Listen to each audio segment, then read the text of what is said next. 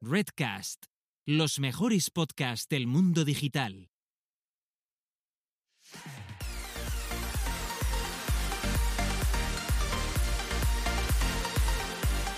Bienvenidas, bienvenidos y bienvenidas al podcast Búscate la vida y a lo que es nada más y nada menos que nuestro décimo octavo episodio de la segunda temporada o lo que es lo mismo el sexagésimo tercero donde dos personas autodenominadas señoras que y Antonias les gusta hablar sobre marketing digital y gente muy interesante dentro de este sector.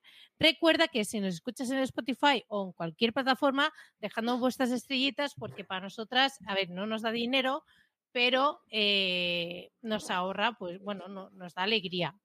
Y por un lado tenemos a Carlota Galván, que es especialista en marketing digital 360, que sirve para todo, eh, publicidad y no sé qué, incluso toca cosas de online.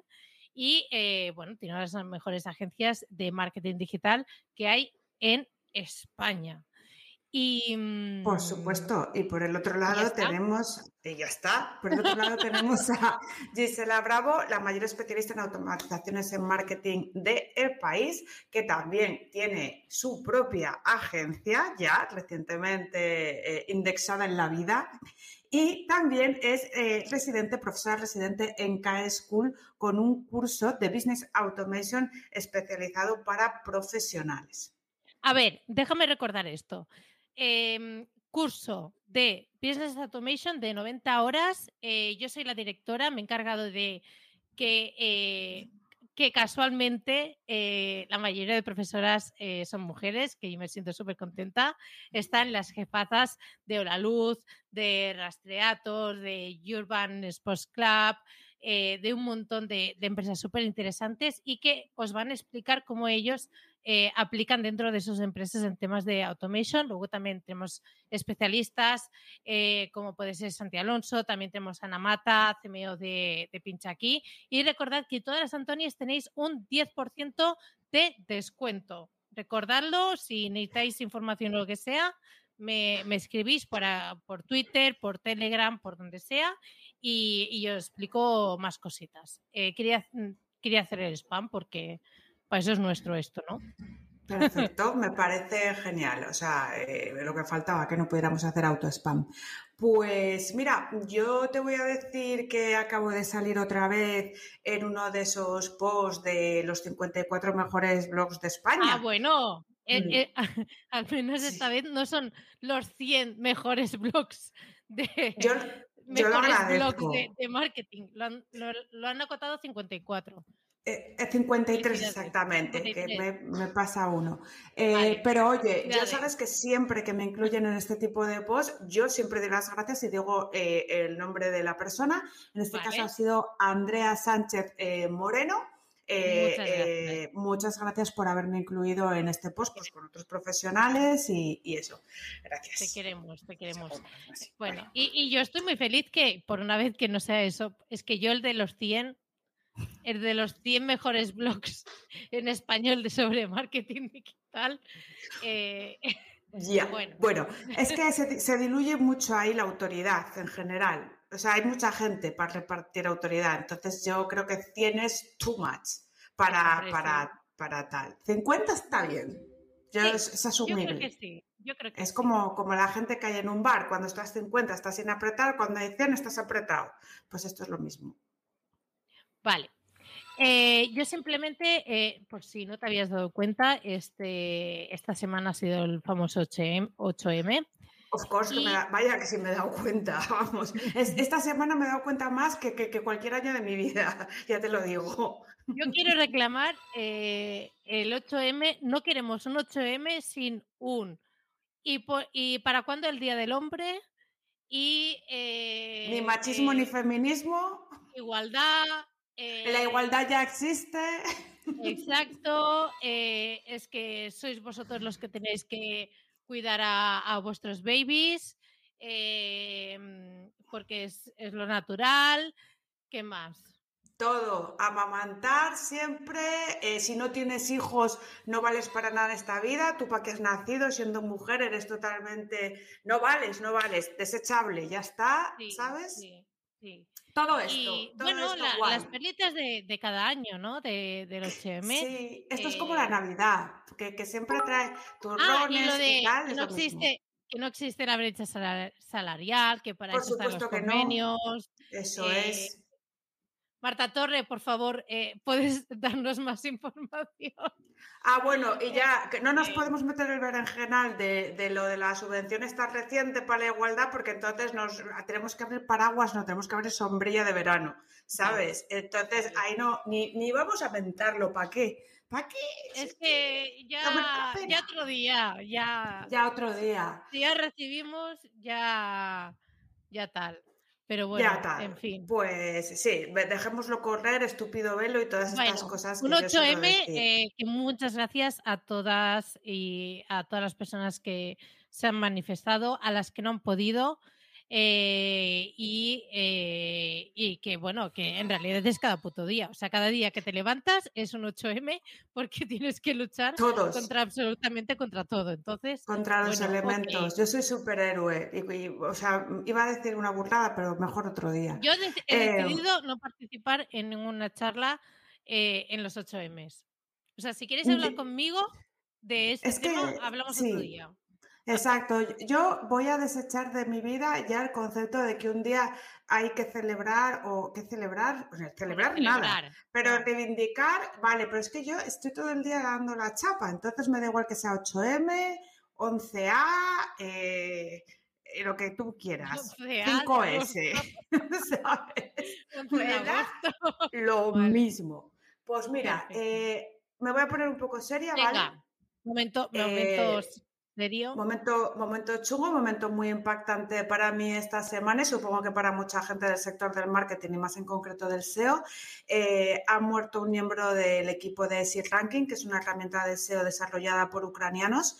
Eh, se llamaba Tatiana Perevenis eh, estaba intentando salir de la ciudad de Irpin, cerca de Kiev, eh, junto con su familia, dos niños pequeños y, creo que un hijo de otra familia, y les bombardearon cuando estaban en un puente.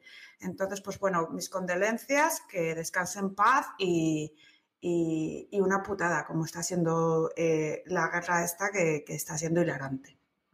Total, total. Poco más que añadir. esta vez toca más en la parte del sector del SEO, ya que muchos utilizan ese ranking como herramienta y tal, y la verdad es que tanto por ella como por, muchos, muchos más caídos eh, inocentes que, bueno. Mira, el otro día leí una pancarta y yo creo que, es, que podría llegar a ser así, y es que si las mujeres estuviésemos en, lo, en, la parte alta, eh, las guerras no, serían así. Eh, claro que no. Eh, pero bueno, en fin, eso es discutible para otro día porque nos, daba para filosofar. Insultar y otro tipo de, de, estratagemas, pero lo del cuerpo a cuerpo y este tipo de rollos es como que es, paleolítico, es paleolítico totalmente. Exacto. Entonces, pues bueno. bueno, em, ¿sabes quién eh, sí respeta a la mujer y que sí respeta eh, todas las movidas que nosotros montamos. ¿Y qué decimos? Porque es el patrón. Pues Jaime Garmar, que es la persona que ha confiado en este proyecto desde el principio y que nos patrocina para que podamos hacer nuestras cositas, porque esto también, aunque parezca que no, lleva eh, su tiempo de producción, realización y nos compramos nuestras herramientas. ¿Y cómo nos patrocina Jaime Garmar? Pues con su proyecto destaca.es, que es un servicio de mantenimiento eh, WordPress, eh, tanto para ti, para tus webs, como para actuar de marca blanca con tus clientes, en los que hay diferentes planes con diferentes precios, evidentemente, eh, que incluyen actualización de versiones de WordPress del TEM, plugins, copia de seguridad semanal, control del servidor web, informe mensual por email, análisis de la velocidad, soporte y asesoramiento por email, revisión del correcto funcionamiento general mensual y solo los planes más altos, porque esto es complicado de hacer, soporte vía WhatsApp, que tiene una respuesta. Que no es fácil aguantar a gente por WhatsApp. Por lo tanto, o pagas más. o pagas o, nada. O, por, WhatsApp ni, ni, no, borracha. bueno, yo el WhatsApp no, no, no me toques, no soy mi WhatsApp, o sea que, no. Eh, pues nada, eh, si queréis ver más en detalle eh, los precios de los planes, destaca.es y, y dejaros de marrones, que actualizar a WordPress no siempre es facilico. No, Pues que está. quizás os cargáis unas cuantas cositas. O explota y hace. ¡pum! Y ya está. Sí, sí, sí. Vale, Exacto. Perfecto, pues nada, ya creo que hemos hecho tiempo récord, nunca habíamos, nos habíamos callado tan deprisa. Es que se debe sentir afortunada porque es que han habido gente que han tardado 45 minutos en entrar. No es Y broma. 50, yo creo que el récord lo hicimos una vez en 50. con no Ana Mata, fue. ¿verdad? Ana Mata, Sí, creo. Sí, sí, le hicimos eso a Ana, puede Creo ser. que sí. Vale. Bueno, pues esta vez no va a ser así y, y está con nosotros hoy una persona, eh, miembro del equipo de las míticas Estirando el Chicle, en concreto su responsable de comunicación para redes sociales, que es eh, Susi, ya puede entrar eh, right now con nosotras. Hola. Susi. Bienvenida. Un aplauso por por invitarme. por favor. Un Un aplauso. aplauso, un Por aplauso. favor. Que la tenemos aquí. Además, estamos muy contentas porque nos va a conceder su primera entrevista. Y esto, es una movida, es una movida, Susi, que, que- que Sí, nos hayas querido dar ese honor a nosotras. Exacto, exacto. Bueno, una movida que queráis escucharme hablar un rato largo. O sea, que Joder, ¿Y tía. por qué no? Claro que eh, queremos, ¿cómo no? Claro, es que yo creo que tienes una de cosas que explicar eh, súper interesantes. Es lo que he dicho, o sea, me, me encanta dar visibilidad a la gente también y sobre todo mujeres que están detrás de, de estos proyectos que quizás no se ven tanto. Sí que en las fotos de Instagram sí que se te ve, porque te veo en algunas y tal. Pero, pero nada, que, que súper contenta. Igualmente, eh, creo que está por aquí Carolina Iglesias. Carolina, eh, también te puedes venir, ¿eh? no pasa nada. O sea, también te quiero. Ya procedo con la primera pregunta, que en realidad es que te autopresentes, porque aquí no presentamos a nadie. No, ¿Por qué? no. Por si, por si metemos Por la vagaría, pata. Puede no, ser. No, no, no, no, no es No por es broma, porque no, porque nos documentamos. Aunque parezca Nos que no, que mucha gente Sí. se piensa que no aquí improvisamos, no. Eh, pero nos gusta que vosotros presentéis para, para enfocarlo de la manera que os dé la gana. Exacto. Entonces, ¿quién es Susi? Por fin. Pues eh, autopresentarse es una movida un poco chunga, ¿eh? O sea, lo Ya lo sabemos. Es ¿Y un... qué, di- y qué digo, sabes? Porque la, la impresión que tienes que causar es buena desde el principio. Nada. Bueno, no- a ver, yo te pediría que no hables en tercera persona. No, por Dios. Me, me da un poco de, de mal rollo. Aidanizar no. No, por Ay, favor. es verdad, que decía to- Qué loca, qué loca. Que por favor. Es lo único que Podría hablar en tercera persona, pero solo irónicamente. O sea, Exacto. Pues nada, soy una persona, soy una chica de 31 años que va a cumplir 32 ya, que soy de Coruña, estudio audiovisuales y yo creo que lo que más me define es que soy fan de muchas cosas. Y eso eh, es una cosa que es bastante importante eh, a la hora de entender por qué me dedico a esto o por qué me he terminado dedicando a esto, porque yo creo que es una cosa como que desde los 14, 15 años eh, he venido practicando de manera gratuita y simplemente ahora se me paga por ello, pero, pero el, el resumen yo creo que es ese. Sí. Es- Eh. está bien, porque pasar de gratuito a monetizable siempre es un, es un avance que te cagas. O Joder, sea, joder. Eh, poder Sí, in- sí. cambiar eh, tus fricadas de fanática de mil cosas, eh, porque también lo soy de, de muchas cosas diferentes, o sea, incluida vosotras y Nacho, em, incluida vosotras, incluida, pues yo qué sé, Harry Potter, no sé qué, o sea, yo cuando me meto en algo me meto bastante a full y un poco Estoy ahí. Estoy ahí o sea, y, y poderme ganar la vida. Mira, el otro día me invitaron, soy muy seriéfila, ¿vale? Como Andrea Compton. Yo soy Andrea Compton, pero morena. Y el otro día me invitaron a un podcast de hablar de series y es que yo estaba, vamos, yo estaba eh, living. Pero vamos, vamos a centrarnos en ti. Em, a ver, antes de hablar de todo el tema de este Under Chicle, de Carolina y Vicky y todo esto, que ya sabemos eh, dónde estás ahora mismo, queremos indagar más sobre tu carrera profesional, porque obviamente tú no naciste cuando empezó eh, la serie de Válidas. Tú ya, ya existías, ya trabajabas, ya hacías tus cosillas. Entonces, em, incluso eh, aquí quedando un poquito, eh, tienes en LinkedIn hasta 11 experiencias profesionales registradas. 11. No 11, sí, pues te informo. bastantes, ¿eh? Sí, sí, te, informo que tienes. en tantas, ¿ves? Fíjate. Yo te informo que, tienes eso como dato. Y, em, y como, digamos, sí que tienes muchos cursillos, pero que la principal formación, como has dicho, es el grado en comunicación audiovisual y que luego no has parado. Vale, de todas las formaciones que has realizado, ¿cuál es la que más te ha gustado y has dicho, eh, vale, gracias, esto es lo que realmente me ha ayudado en la vida real? ¿O no la ha habido? a ver, yo creo que todas las formaciones me han ayudado hasta cierto punto, pero creo que también, o sea, he sido una persona siempre bastante autodidacta por friki, única y exclusivamente. Es decir, cuando yo entré en la carrera de audiovisuales, sabía utilizar una cámara, lo que pasa es que en audiovisuales me enseñaron a utilizarla mejor. ¿Sabes? sabía, sabía utilizar el Photoshop y en audiovisuales me dieron alguna clase extra. Sabía utilizar ya Premiere y en audiovisuales me explicaron mejor cómo utilizarlo. Por eso digo que es una. Que, que, que, que, yo me dedico un poco a esto porque, porque lo he hecho desde que. Pues eso, otra gente igual se divertía más con videojuegos.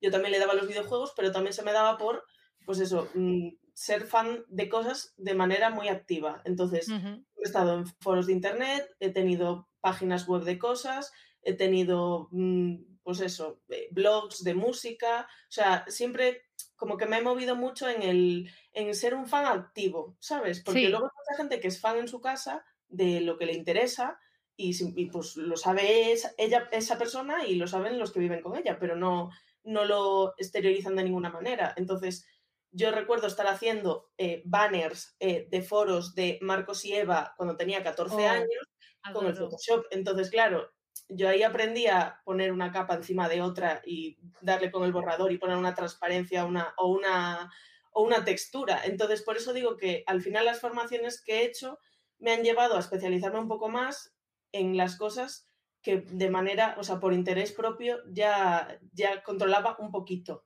Luego este año pasado también hice un máster en, producción y dirección de contenidos audiovisuales en A3 Media, que ahí aprendí eh, sobre todo como más parte, o sea, lo que me sirvió yo creo es como para escuchar de personas que ya trabajan en la industria qué tipo de cosas se piden, qué tipo de cosas no se piden, pero como, digamos, como mm, un conocimiento así plástico de decir, esto lo he aprendido aquí, yo creo que es un poco como el compendio de todo. Pero concretamente, fotografía, por ejemplo, en mi facultad, en, en, en, Coruña, la profesora era un poco callo, porque era de esas que luego te hacía un examen que, que flipabas, pero yo recuerdo aprender muchísimo, muchísimo, muchísimo en fotografía. Y luego también aprendí mucho a modelar en 3D, porque la Facultad de Comunicación de Coruña está especializada en eso, pero como no me gustaba nada, lo mismo que lo aprendí también lo olvidé. Pero en principio sabría hacerte un ser humano con malla y animarlo para que te diga hola. o sea, yo sabría hacer eso. Ya no sé hacerlo. Vale. Pues, eh, o sea, todo eso es súper pro, o sea, pero muy pro. Quiero decir que modelar 3D no es moco de pavo.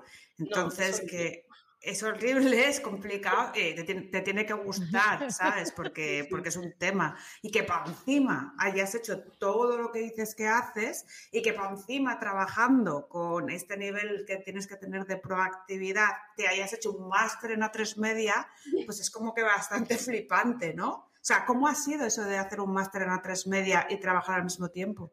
Pues mira, porque cuando yo me vine a Madrid justo antes de que empezase la pandemia, me mudé a Madrid en noviembre de 2019, en Halloween. Me acuerdo que hicimos fiesta de Halloween en Coruña, que fue mi despedida, y a los dos días me vine para Madrid.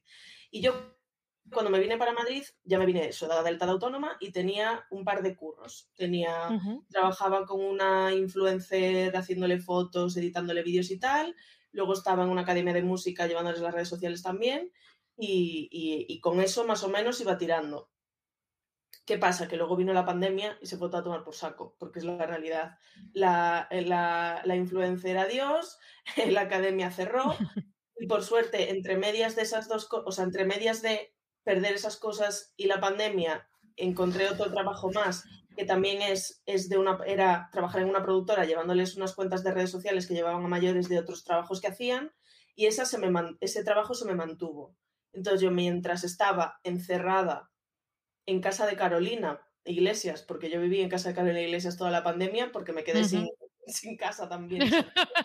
Abandonada. En enero a Madrid eh, era homeless, entonces eh, Carolina Iglesias me puso un catre en una habitación, me quedé a vivir en su casa y pasamos la pandemia así. Y yo llevaba las redes sociales de esta, de esta productora, que eran unas cuentas de, bebidas alcohólicas, y eso me generaba unos ingresos, a ver, era una, cosa muy mínima.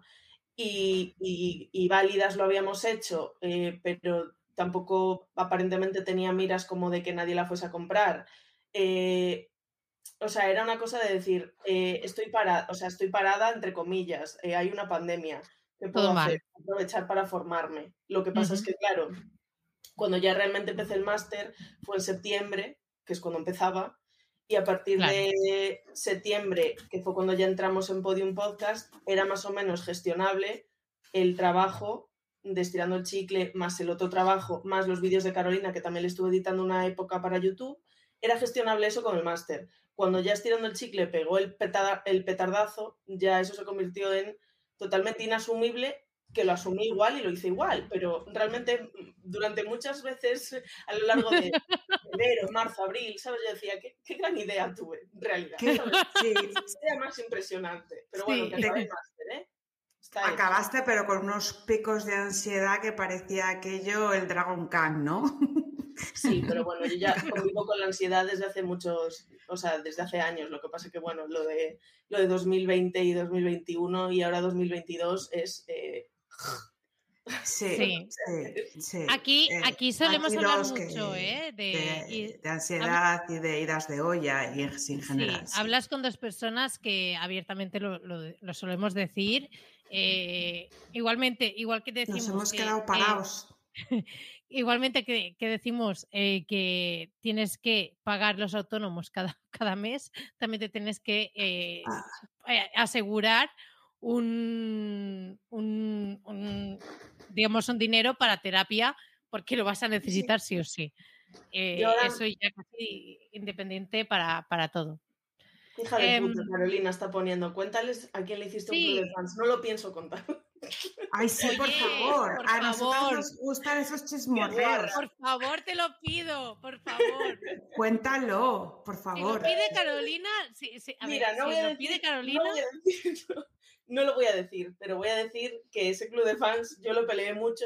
yo hice llamadas internacionales desde locutorios para que el representante de esa persona me diese ya por fin permiso para ser la presidenta de ese club de fans de las narices. Esto con 16 años, ¿eh? desde el locutorio debajo de mi casa. Y, es muy interesante eso, cuéntanoslo. Sí, sí. Bueno, es que no quiero decir el nombre es, es, una cosa que es un poco placer culpable, pero...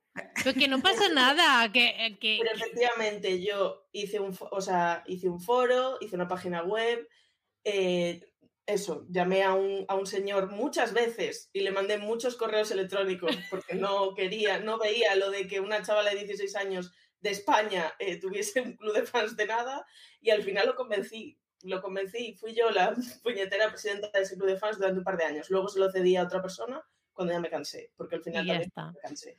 Pero entiendo, entiendo que por lo que dices que era un extranjero, ¿no? Claro. una, una estrella internacional. Vamos a decir así.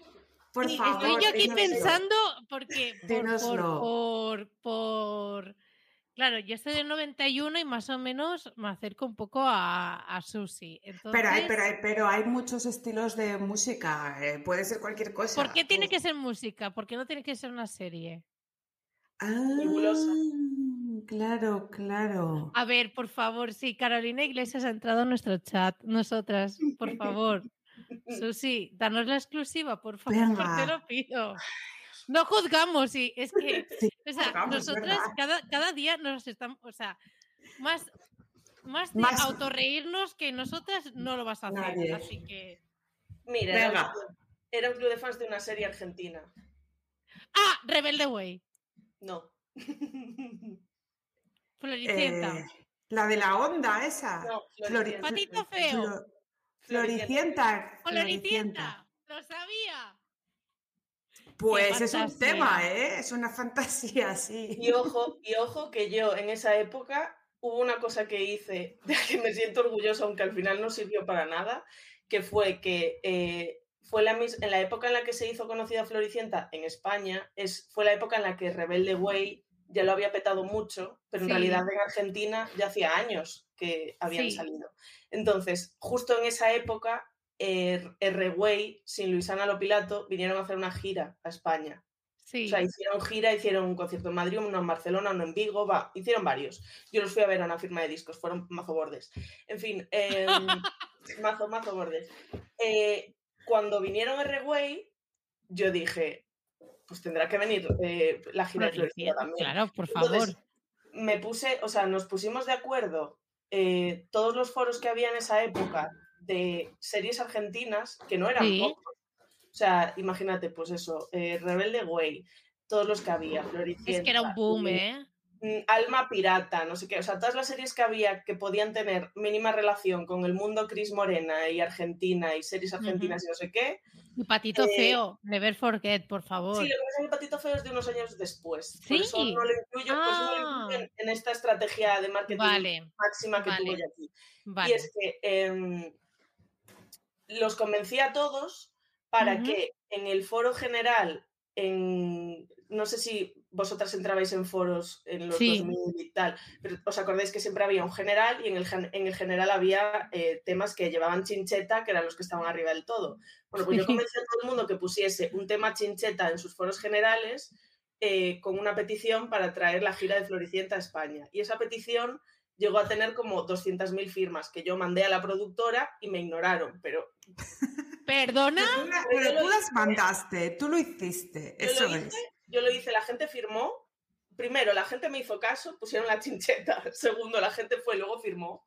Y luego yo se lo mandé a la productora. Y la chica de la productora, que me acuerdo que se llamaba Mariela, porque también le daba mucho la turra a esa pobre persona, me Mariela, dijo, me dijo, Susana, esto no va a pasar. Y yo dije, Mariela, tía. "Bueno, tía, yo Mariela, intentado", ¿sabes? Tenías Ya todo el business montado aquí en España, por Dios. Tío, en España, desde allí, que es cruzar un, es cruzar un océano. Está, o sea, aún sin Al lado. Dios. Es que era un, éxito, era un éxito asegurado, no me quisieron hacer caso. Es que es eso, tía. Ya, si ya, ya, 200.000 totalmente. firmas, eh, Sí, sí, 200.000, pues Sí, sí, una cosa A así, ¿eh? O sea, llenabas- algo llenabas, algo llenabas. Di tú que luego también habrá firmado gente que era latinoamericana, bueno, que no iba a acudir a la, a la, a la- Pero a mí me daba igual, yo lo que quería era que subiese el número de la... de Sí, la sí, que tú era en ¿sabes? plan, bueno, que... Claro, claro. Pues, eh, te- pues felicidades por, por tu, por Por tu pesadez y, y por, por ir a por ello. O sea, realmente, bueno, es que este podcast es búscate la vida. Yo creo Sí, que sí. eso, más que eso, eh, no, no hay absolutamente nada. Gracias, Carolina, por sacar esto, porque a mí me parece realmente una fantasía. Adoro. Sí, me luego, luego, luego comentamos que tienes otra cosa por ahí curiosa también eh, que, para comentar sobre esto que actividades estas que tú desarrollabas, ¿no? Eh, que me ha parecido curiosa cuando, cuando me ha comentado Gisela. Eh, otra, otra cosa no, pero, pero Buscavidas eh, gallega, has hecho muchísimas cosas, desde tus primeras producciones en el grado, videoclips, pues un magazine que nos imaginamos que le da nombre a tu nick de Twitter, eh, que, o sea, que nunca me acuerdo, yo me, me lo, me lo he Yuke- intentado aprender. bueno, no sé si se Yuke dice Pop. bien. Exacto. Yo Pop. no- Sí, quizás es juke, pero yo le llamo Yuke Pop. A ver, bueno, la yo- yo digo palabra en inglés es jukebox, en realidad. Esto es un Pues juego de palabras porque Pues yo... estamos cerca. es- sí, lo hemos pronunciado fenomenal. Lo veía yo venir. Pues eh, la pregunta era, eh, que es muy, o sea, hemos metido muchas cosas simplemente para preguntarte cuál de estos proyectos, eh, o si no está aquí y no te lo hemos dicho, cuál de ellos te ha gustado más, cuál te has sentido más cómoda, te ha hecho más ilusión, a lo mejor era lo de Floricienta, no lo sabemos. A ver, no, es, es que quiero contextualizar esta pregunta, porque yo he visto producciones de turismo de un chaval yendo, supongo que era a Coruña. Esos son trabajos de universidad. O sea, eso Eh, era... sí, esos me encanta, porque ella lo dice así como, ah, eso son chuchangas, eso nada. Pero eso es lo que me gustaría saber, de todos esos trabajitos que, bueno, menos, el magazine, que creo que ya es algo más heavy, de todos estos, ¿cuál fue el que más te gustó? Porque además el del TFM lo tienes cerrado, que no he podido verlo. Ah, el, el TFG, perdona. Es que, ¿qué era el TFG? Ah, sí, no, me acuerdo. Era una página, sí, es que era una página web. Es que lo del TFG, sinceramente, en, la, Universidad de La Coruña, mm, no sé cómo es ahora, pero en su momento eh, te obligaban a hacer un TFG en grupo, te obligaban a, coger ciertas temáticas, te obligaban, te obligaban, te obligaban. Al final, nosotras en nuestro grupo, justo las, las tres que hicimos el TFG juntas, eh, las tres estaban, empezamos a trabajar antes de terminar la carrera. Con lo cual ya era una cosa de decir, mira, ¿qué es lo que quieren que hagamos? ¿Sabes? Pues vamos a hacer esto porque nos queremos lo tenéis? esta movida y punto.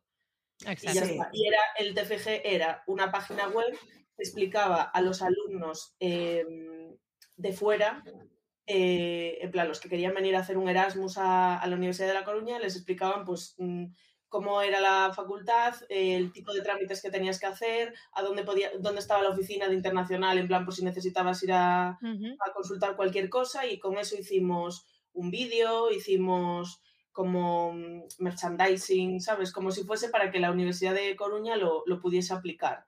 Qué majos, os hicieron hacer el anuncio a vosotros. Claro, claro.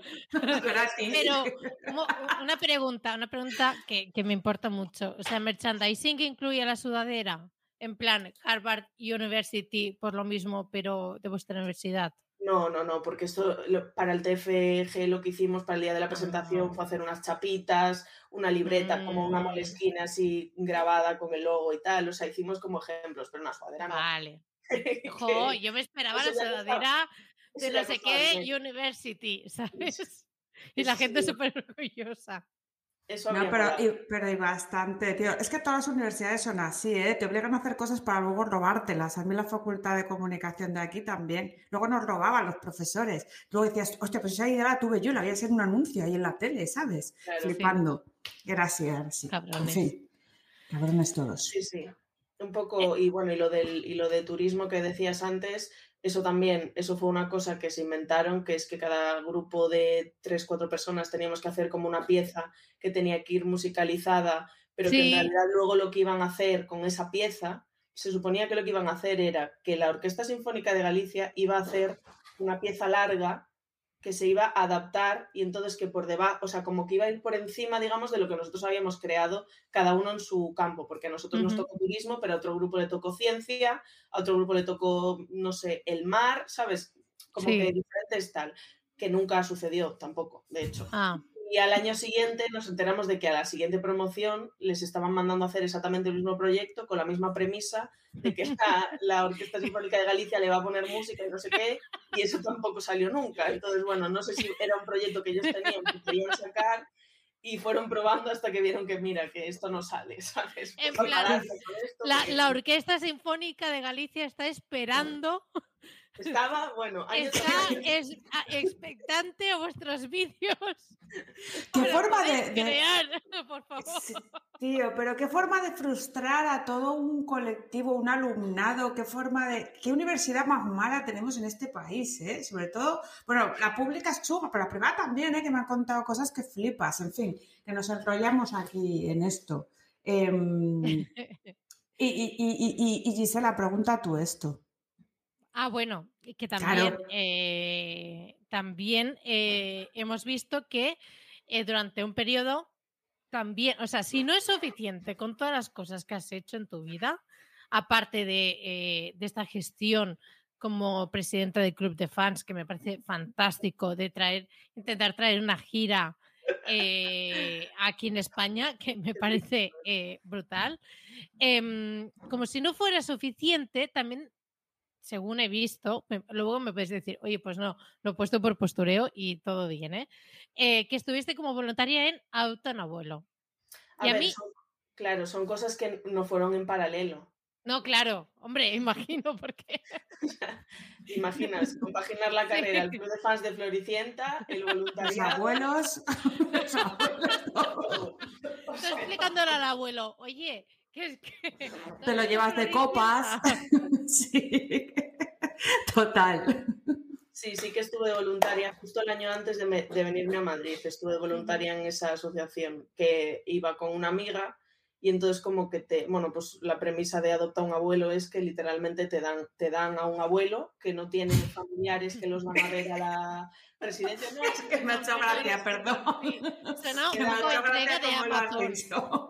Te mandan ir te mandan ir en parejas por si acaso tú te cortas o lo que sea y la abuela también se corta o el abuelo también se corta, entonces siempre sois dos como para intentar, pues eso, animar un poco el cotarro y te, te emparejan con, con, personas mayores que no tienen familia que los, o, que no tienen familia porque no la tienen o porque no los van a visitar o por, ¿sabes? Personas que están más solas, es decir, te emparejan siempre, pues eso, con, con una persona mayor de residencia que no, que está un poco más triste o que la ven un poco más baja. Ellos ya hacen ese emparejamiento con la con, la, con el centro de mayores. Y sí, fuimos un año entero eh, con la mala suerte de que la señora, o sea, la abuela a la que íbamos a ver, la pobre, falleció. Y luego lo que, lo que hicimos fue que seguimos yendo porque eh, a través de ella, es decir, ella efectivamente no tenía familia que la fuese a visitar, ni que la llamase por teléfono, ni nada, y, pero tenía una vida súper interesante porque era de estas mujeres en Galicia, bueno, en España en general, pero bueno, en Galicia en concreto ha habido siempre mucha emigración fuera porque no había manera de buscarse la vida. Y esta mujer en concreto se fue a, Inglaterra a, ser pues la señora de la casa de, una gente rica, ¿sabes? Era la, persona que les hacía la comida, que les limpiaba, que les cuidaba a los niños y tal. Y, y, tenía, o sea, ella contaba muchas historias, tenía una vida muy interesante y justo en la residencia coincidió con una amiga suya de la infancia, es decir, de la infancia de Coruña, que vivían las dos en la misma calle. Esta otra señora también había emigrado a Inglaterra, pero a otro sitio, y había sido señora de la limpieza de un hospital. Y luego, o sea, no se volvieron a ver nunca más y coincidieron otra vez en la residencia de ancianos. Y entonces, cuando esta señora falleció, seguimos yendo, porque seguimos yendo a ver a la otra, a la amiga. A la amiga. Porque claro, siempre, estaban siempre juntas en la residencia, entonces como que en realidad las conocimos a las dos. Wow. Aunque íbamos a visitar a una en, claro. porque la otra, la otra mujer eh, mm, tenía más movilidad, o sea, la que íbamos a visitar estaba en silla de ruedas, entonces ella no podía salir sola. Como no tenía mm. familiares que la llevasen de paseo ni nada, pues, pues no podía salir de la residencia. La otra señora era un pelín más joven y, te, y se movía perfectamente y salía de paseo, se iba a comer fuera, o sea, hacía un poco más de vida. Entonces, claro, a ella no la emparejaban con nadie porque ella sí que tenía como familia, gente con la que salir y tal. Pero claro, cuando se, cuando se murió María, que se llamaba María, eh, tampoco una, o sea, se nos hacía muy raro a, a, mi amiga y a mí dejar de ir. Claro cuando en realidad ya teníamos también relación con, con, con la otra señora. con la otra, sí, sí. Entonces seguimos yendo por eso. Y yo seguí yendo hasta que me marché de, de Coruña. Qué chulo. Claro. Pues vaya movida, ¿eh? A mí siempre me llama la atención que, que por personas que nosotros vemos ancianas y aparentemente con una vida que ha sido, pues, pues eso, interesante, que, que han tenido muchísimas relaciones sociales, que acaben solos. Me, me, me parece lo peor. O sea, que está súper guay ese voluntariado, la verdad. O sea, que, guay. Sí, estaba guay. La verdad es que había momentos muy, había momentos muy graciosos, porque la gente cuando ya es mayor eh, pierde todo sentido de la vergüenza. Y entonces, sí, es verdad, me encanta. Eh, había, hacían un montón de clases. La verdad es que esa, esa residencia estaba súper bien. A mí me parece que, que, los trataban increíble a todos los a todas las personas mayores, pero muchas veces íbamos y estaban jugando a cosas. Entonces, claro, tampoco queríamos sacar a María ni a Fina de la clase, ¿sabes? Porque estaban jugando. Entonces, lo que hacíamos era meternos en la clase a jugar con ellas, o sea, jugar con el resto de, personas. Y claro, uno de los juegos era que es que siempre, siempre que lo comento con, con mi colega con la que íbamos, nos reímos porque uno de los juegos era para que ellos ejerciten la memoria, les decían eh, palabras que empiezan por C. Y entonces una chica, una monitora, iba apuntándolos en una pizarra y ellos iban diciendo eh, cabeza, eh, lo, que, lo que fuera. Y siempre había alguien que no decía una, que empezaba por C, ¿vale? Que decía de repente lámpara. Entonces, siempre había alguien que decía lámpara y tú, claro, te callas la boca. Quiero decir, mantienes Claro, sí, sí, sí, sí. boquita cerrada. Exacto, pero siempre. Risa para adentro. Siempre había alguna o alguno que decía, gritaba, ¿sabes? Desde su lado del altar y decía, que lámpara más, que te está diciendo por la fe. Y entonces, como que ya empezaban a discutir entre ellos de que te está diciendo por la fe, lámpara no empieza por la fe, déjame en paz, no sé qué. Claro, y así. Sí, claro. Vas a poner a reírte los, los señores. Ay, yo, yo pillaría palomitas, me, me- me sentaría y diría, venga, adelante, por favor. O sea, Sí, sí. La verdad que. empiecen los juegos del hambre. La verdad que guay que, que, que los cuiden y que jueguen y tal, porque ya llegados a ese punto de la vida, tío, te tienen que volver a dejar ser niño porque bastante ya, ya Yo creo que ya estás en plan a tomar por culo la vida. sí. eh, ya bastante. Si yo muchos que días estoy así, imagínate cómo voy a estar con 80. Yo Que voy a decir, anda iros a la mierda todos, ¿sabes? o sea, ¿qué tenéis tal? hasta el coño todo. Me tenéis hasta el coño. Bueno, eh, volviendo a la tierra, que empezamos aquí con el coño y se nos va de tacos la cosa. Sí, a ver, es que nos cuesta, nos cuesta bastante a veces no, no divagar. O sea, Exacto, o sea, nos vamos mucho por los cerros. Entonces, vamos a hacerte otra pregunta que tú has venido aquí a hablar de lo tuyo. Eh, has estado de redactora en el Huffington Post, en What Culture. eh, mi inglés es, mm, como ves, guay, ¿no? Entonces, yo como pueda. La voz de Galicia y, y en Juke Pop. Esto lo he dicho bien ahora. Pero, ¿cómo fue que tú llegaste al mundo digital? De verdad. O sea, ¿fue escribiendo en, en- en medios o cómo fue? ¿O fue antes de todo esto? ¿Haciendo Eh, qué? Es que es lo que, te- lo que os comentaba antes. Antes puse el ejemplo de eh, los foros y los clubs de fans y tal. Eh, yo después de eso seguí siendo, o sea, seguí siendo fan de cosas, lo que pasa es que ya no se llevaban los foros y lo que hice fue hacerme un blog. Entonces, en realidad, Jukepop es el nombre del blog que yo tenía, que era un blog de música en inglés, porque yo, o sea, escribía en inglés porque aprendí inglés gracias a, a ser fan de las Spice Girls. Esta es Muy otra cosa bien. que me ha dado, Adoro. esta es otra cosa que me ha dado eh, el ser fan, que es que aprendí un idioma eh, fluido simplemente por intentar enterarme de lo que decían los miles de documentales que tienen. Entonces yo hice un blog, porque a mí siempre me ha gustado mucho la música, y es- en especial la música eh, british, eh, porque en, en Inglaterra le dan más valor al pop que en otros países, en, que está un poco más denostado a lo mejor. Entonces como que Ujú. en esa época de 2008, 2009, 2010, 2011 o desde 2007 a lo mejor incluso, tuve el blog este que se llamaba Jukepop y es como se llama el Twitter. Y, y por eso estoy verificada por, eso, por ese blog, porque en realidad pues como que llegó a tener un poco de tráfico y llegué a recibir en plan maquetas, que eso ya no se hace, pero en plan como gente que te mandaba un CD, el CD en un cartoncito, ¿sabes? Puedes hablar de mi puedes hablar de mi nuevo single, o sea, yo llegué a Mm. hacer esto.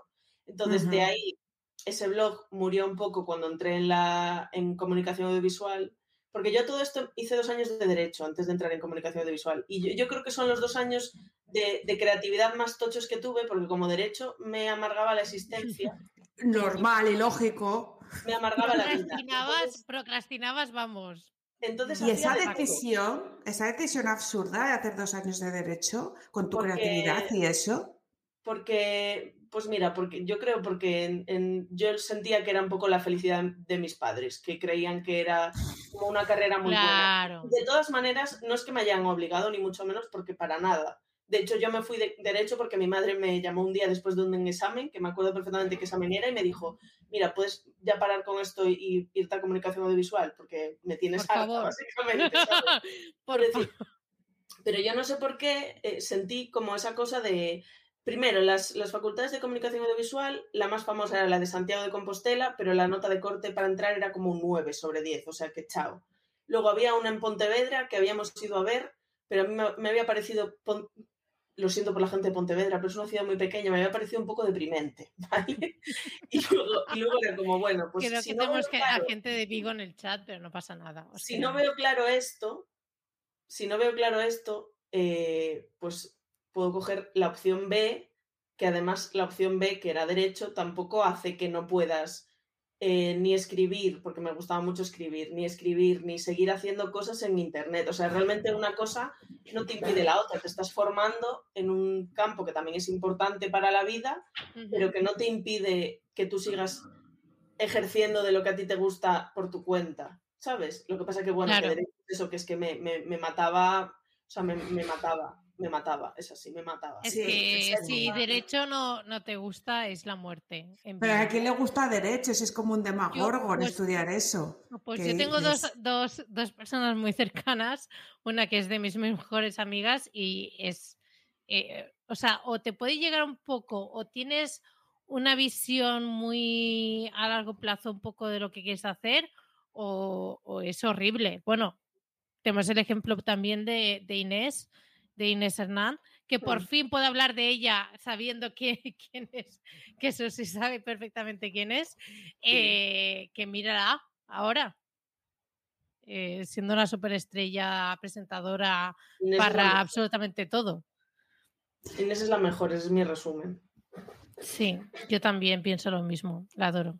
Sí, Bueno, es- Pero al Es que no, final, no me quiero poner en modo fan porque es que se, se me... se me no, la no, porque además estamos Eh, hablando con Susi y quiero que me cuente lo del blog de la gente esta, que queremos, que queremos llegar ahí.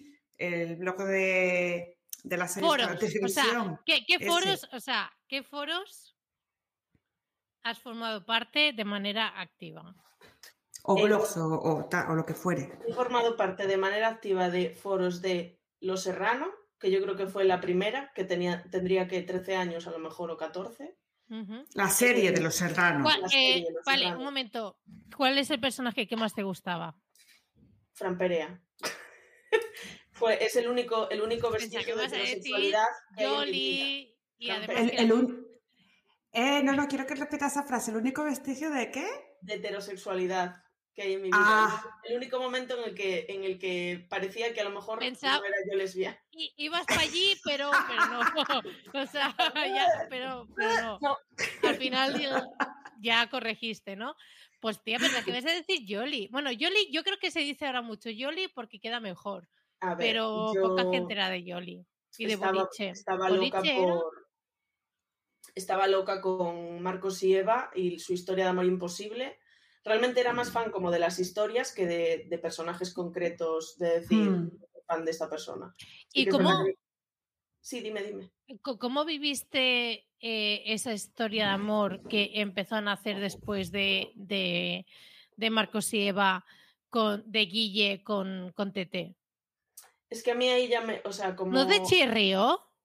Sí, lo que pasa es que yo dejé de ver Los Serrano, en plan, hubo un punto en el que paré, porque de hecho yo creo Ah. que Guille y Tete se besaban en el capítulo en el que Marcos y Eva se iban a casar y al final no, que era un Sí. capítulo en el que Eva ya se iba de la serie Y Y tú ya está. y Marcos yo creo que también se iba como a Londres y luego sí que Sí. hizo varios cameos y cosas así, pero como que ya se iban de la serie en realidad. Sí. Entonces yo sí que Estoy totalmente perdida yo, ¿eh? O sea, quiero decir, yo me acuerdo de Frank Perea porque tenía una guitarra y la tocaba. ¿Tocaba la guitarra ese señor? Uno más ¿no? uno son Eso, siete. Yo me acuerdo de eso. Que me lo iba a decir. Vale, vale, vale, ya, recapitulando. Es que digo yo, ¿de qué están hablando? Claro, del, del argumentario de la serie, me entiendo, ¿no? Bueno, Claro, sí, claro, sí. claro. Vale. Es que tú no Era- viviste Los Serrano, ¿no, No, Carlota? Que, que- que no, tía, yo, yo hay que Que tú eres de los 80. Yo, no, tía, yo nací en los 80, no soy de los 80. ¿Qué pasa? ¿Que soy yo aquí Matusalén ahora? ¿Qué No, pasa? pero me refiero que tú en Yo, sí, sí, yo en Los 2000 Serrano, en Los Serrano estaba yo en Copelia, seguramente. Estaba ¿Qué todo el día en? Madrid. Copelia es una discoteca que había en Gran Vía que estaba súper bien. Escuchando EDM estaba yo, seguramente. Pero vamos, porque claro, 2005, ¿no? Por ahí, 2004-2005 era Los Serrano. Eh, Ujú. más, más bien 2003, 2003, yo creo. Fue Operación Triunfo. Yo es que lo, lo- recuerdo los, los timings Justo. por las cosas de las que fui fan. Operación Vale. Triunfo y luego Los Serrano. Vale, pues justo yo con 23 años andaba todo el día de fiesta, no estaba yo viendo la tele. ¿Qué iba a hacer yo viendo la tele? Claro. Sí, claro, pues sí. Yo no, yo, No, yo he sido más pringada en toda mi Yo vida. tenía 13 Eh, años, no podía estar. Em, ¿Me Claro. puedes confirmar, me puedes confirmar que te has acabado de los Serrano en el confinamiento? Eh, no, eh, lo está poniendo María Fernández Rodes, a la cual le mando Sí. un saludo porque sé perfectamente quién es. Y están, están Bueno, a ver, sí. Pone Es María FR eh, F Rodes. Sí, Es- Fernández es la F, para que lo sepan.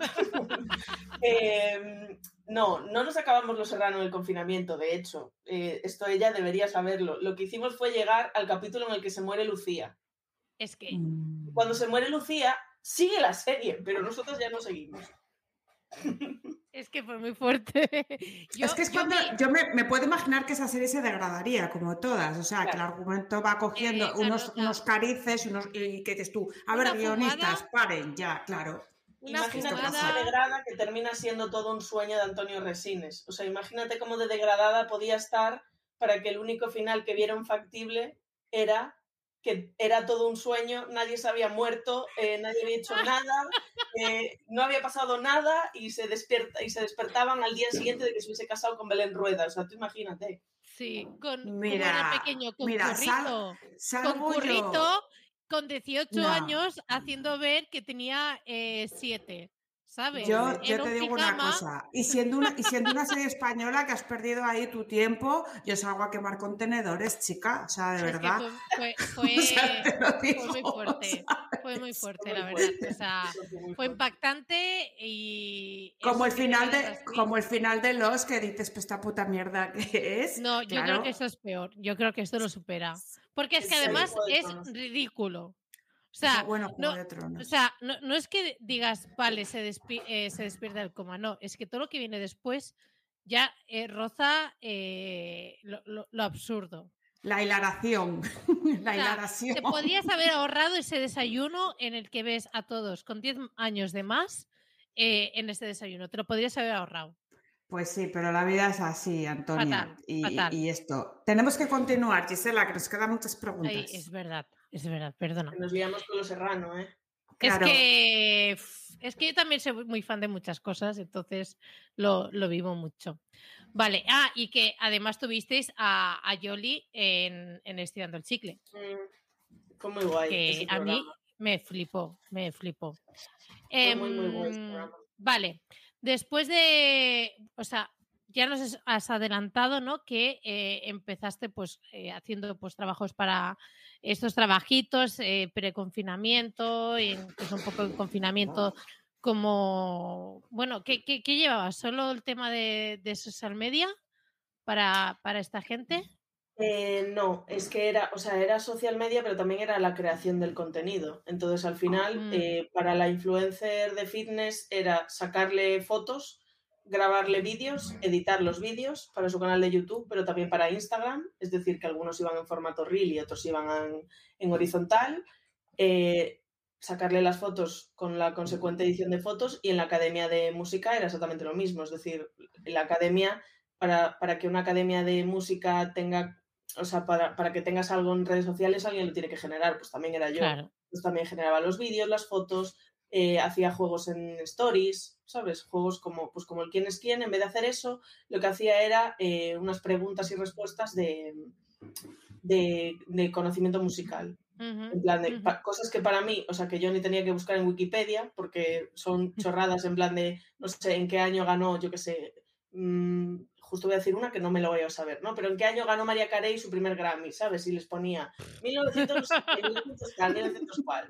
Y simplemente era para que pinchasen en una y tener y, eh, y, y, y, tal, claro, claro. Oye, me gusta que comentes esto del contenido porque la, la, gente se piensa que un social media se rasca el coño y es una de las cosas que de, de marketing que más curro da, menos agradecido y peor pagado. Entonces, eh, sí, porque es muy guay cuando el cliente te manda contenido, pero cuando no te lo manda, todos los social media que estéis escuchando, eh, gestionaros muy bien el presupuesto y las horas que vais a invertir, porque eso lo tenéis que hacer vosotros y no os va a dar la puta vida y si os pagan cuatro duros no es rentable. Yo solo quería decir esto, que yo siempre soy muy reivindicativa con estos temas. Pero es verdad. ¿eh? Sí, reivindicamos mucho a los social media porque... Eh, es como un trabajito de, no, sí, de community manager, mi sobrino ya sabe de esas cosas de redes sociales y sabe publicar cositas por ahí y, ya está. Claro, sí, y el pues equipo. Sí, exacto. porque muy pocas veces hay equipo en la, la persona que te está contratando. Entonces, ¿qué equipo van a tener? Pero ni claro, Claro, ni herramientas de programación ni nada. O sea, la cámara, el, paquete Adobe comprado o lo que uses para editar, evidentemente, pues los sistemas de almacenamiento, que si te tienen que pasar fotos y tú editarlas que te las puedan subir en un drive y que tú tienes que comprarte la suite para que no se te pete. Bueno, en fin, ¿Qué te voy a contar yo que tú no sepas? Pues chavales, eso es un dinero, lo tiene que pagar el cliente, no vosotros. Pues Exacto. Eso. sí. Reivindicación hecha. Reivindicación. Vale, entonces, llega Válidas. ¿Cómo entraste tú en este proyecto en la parte más de comunicación y de redes sociales? Pues como diría Paquita Salas, meritocracia.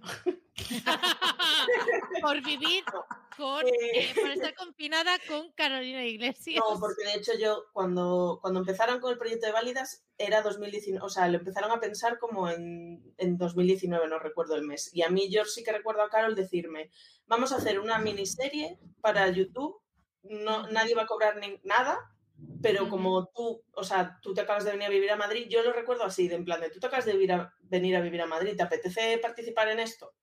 Y yo dije, ah, vale, en plan de guay, porque para mí era una cosa de, o sea, realmente creo que no le di ni siquiera la importancia que luego tuvo, porque, o sea, en, en el momento, a- ella a mí lo que me dijo fue, ¿quieres participar en una miniserie que voy a hacer con Victoria Martín, que yo ya la conocía porque ya era fan de su canal, y dije, qué guay, sí, fin, ¿sabes? Claro, ya está. Pero es que qué fantasía de serie. Entonces, en- claro, pero entonces era en plan de, bueno, ¿y qué hago? Y, y mirando los puestos de, de trabajo dentro del propio rodaje o de lo que podía ser, pues las redes sociales, que era una cosa que iba posterior y de, de hacer el, o sea, de hacer la, la propia serie, em, las iba a llevar, o sea, las llevé yo eh, y eso sí que implicaba pues como una estrategia de redes, tal no sé qué, pero como ya se había hablado un poco antes de un poco lo que queríamos también conseguir, que el planteamiento este de la serie de que tuviese dos tipos de vídeos en el canal de Living y en el canal de Carol, es decir, eso ya estaba planteado desde el principio y entonces yo recuerdo en plan pensar y hablar con ellos de decir, pues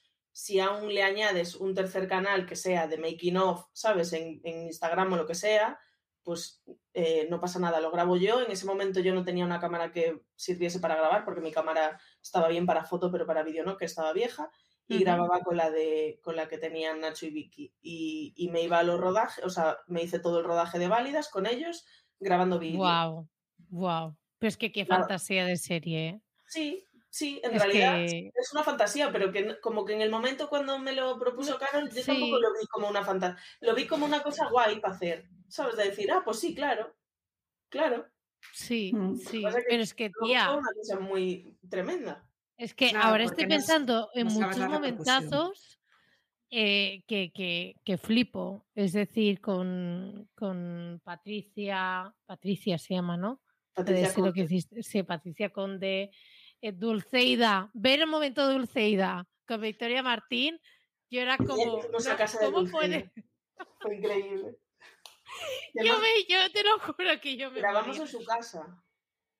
Claro, claro. Es que yo sigo a, seguía, bueno, sigo a Victoria desde que, eh, bueno, Living Postureo y desde que Nacho era Chema, Sí. ¿sabes? En los vídeos. Entonces, claro, yo he visto, pues, obviamente, mucho, muchas cosas que, que hacía ella. Cuando la vi con Dulceida dije, eh, si esta persona eh, se ha prestado aquí, eh, madre mía, y ya.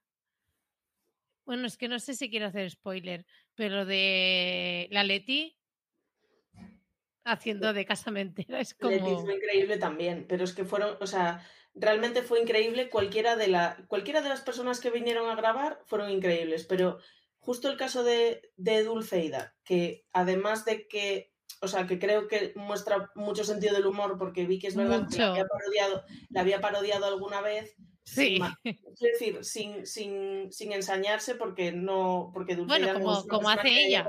Claro, porque Dulceida ni siquiera es una persona que le haya caído mal, simplemente pues porque ella parodia y, y alguna vez le habrá caído a Dulceida. Claro, Pero es una persona que, que ya no solamente es que te diga que sí, que hace de hacer un cameo, sino que eh, te dice, ah, pues venid a grabar a mi oficina en qué Madrid, eh, en plan, sin problema ninguno, lo organizamos no sé qué, que de hecho esto luego nos lo contó ella, que claro, cuando nosotros aparecimos éramos un equipo de 40 personas, con catering, o sea, montamos Sí. un catering, es decir, nosotros, no- nadie estaba cobrando, pero el rodaje fue un rodaje profesional, ¿sabes? Sí, con sí, con gente profesional. Entonces, claro, que ella, en el momento en el que se le había dicho lo de rodar, pensó que era una cosa como mucho más pequeña y cuando empezó a ver a la gente llegar que, con, que si las cámaras, los focos, el no sé qué, el no sé cuántas, ¿sabes? La, el atrezo, no sé qué, que, flip, que decía, joder, madre mía, pero esto qué es, ¿sabes? Menudo esto". pero todo Sí, el rato sí. como con muy buena, como Qué buena, fuerte, o sea, como bueno. muy Y buena sí. para todo, vamos. Y- Y Dulceida nos compartió, eh, bueno, porque yo para redes, para después cuando salían los episodios, les hacía stories a las a, la- Claro. a los cameos. En plan, porque si Claro. lo queréis compartir y me ponéis un desliza para arriba, que en ese momento todavía era, eh, si me, me compartís un desliza para arriba, me, da- me dais la vida. Claro. Ella compartía todo. O sea. Dulceida y Alba, las dos, ¿eh? Compartieron Sí. todo. Sí, sí. Todo, todo, todo. O sea, como todo el rato eh, remando a favor, ¿sabes? Que al Sí, final, sí, sí. pues no tienes por qué querer hacerlo. Y lo de la una- Leti, Y una, una pregunta, Susi, que me llama a mí la, la atención. Eh, comentas que, que nadie cobraba, entonces era evidentemente trabajo voluntario, pero por ejemplo un catering supongo que habría que pagarlo o, o- Sí, o algún sí, equipo sí, que habría que alquilar.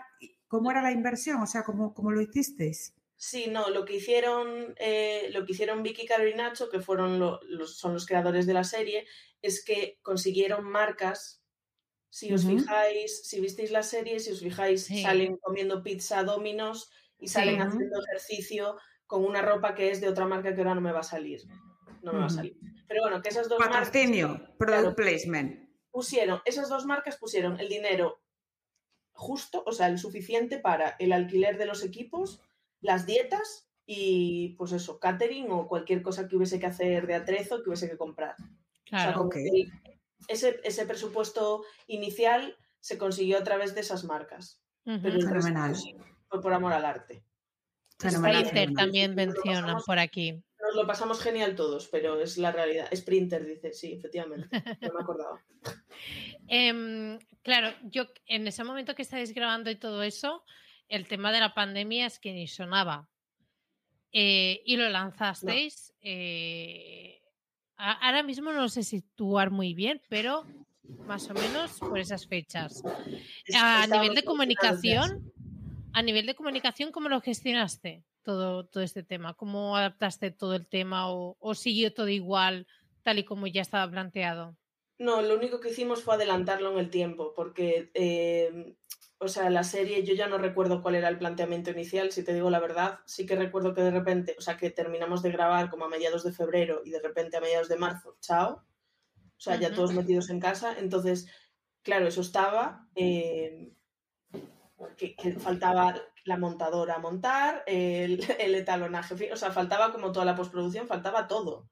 Entonces, eh, yo recuerdo como que empezamos a, a hablar de que tenía sentido sacarlo cuanto antes porque la gente estaba encerrada en su casa y entonces era, iba a ser un buen momento para sacar un producto audiovisual y qué tal, pero que yo recuerdo que ellos por su lado iban a toda hostia intentando pues que los capítulos estuviesen listos y de hecho me acuerdo no sé qué semana fue que no sacamos el capítulo el día que tocaba y lo sacamos otro día porque no nos dio tiempo que estuviese. O sea, como que íbamos, ellos iban editando y montando y, y Wow. produciendo y tal, semana a semana, lo que, lo que tocaba emitir eh, esa semana, prácticamente, ¿sabes? A lo mejor en algún episodio se llevó un poco más de margen, pero más o menos iba así. Entonces, al final, la comunicación que estaba más o menos planteada como con una serie de cosas, yo lo que tenía planteado era como el tipo de, de publicaciones que quería hacer para anunciar el capítulo, el cómo iba, cómo quería que fuese el lenguaje. Y, y la verdad es que que estuviésemos en pandemia favoreció mucho porque al ser una serie